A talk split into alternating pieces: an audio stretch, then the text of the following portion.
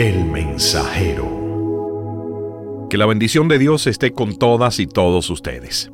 Consejos para que no te encuentren desprevenido.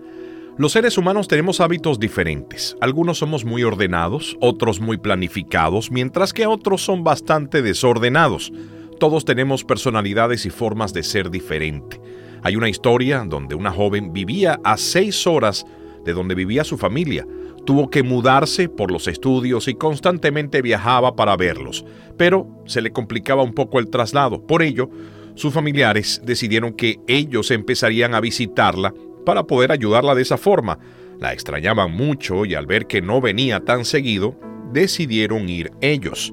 Pero pasaba la particularidad que ellos no le avisaban cuando iban a ir sino que simplemente llegaban a la casa o le avisaban cuando ya iban saliendo para su casa. Su hija se encontraba siempre muy avergonzada porque no le daba tiempo de limpiar su hogar. Siempre había hojas, cartones, lápices, acumulación de cosas sin sentido, y encontraban sus padres ese hogar muy desordenado. La casa nunca estaba en óptimas condiciones para recibir a su familia o simplemente limpiaba muy superficialmente o a medias, pero nunca al ciento por ciento.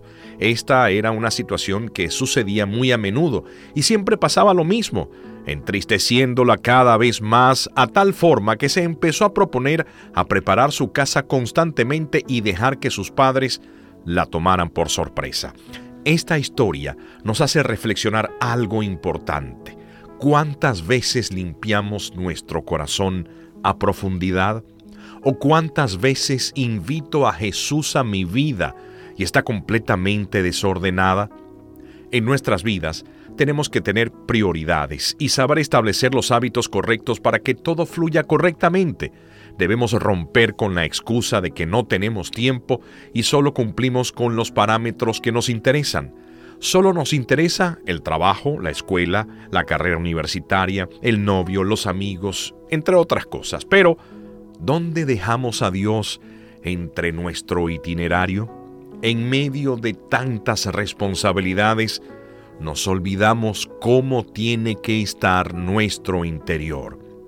Existe una historia bíblica donde dos hermanas que se encontraban con la misma oportunidad y el mismo momento pero cada una hizo según lo que su corazón dictó que era prioridad. Preparemos nuestro corazón en cada momento, límpialo de aquellas cosas que no le agradan a Dios y llénate de su palabra, deja que Él ponga orden en tu vida, permite que se encargue de todo lo que hagas.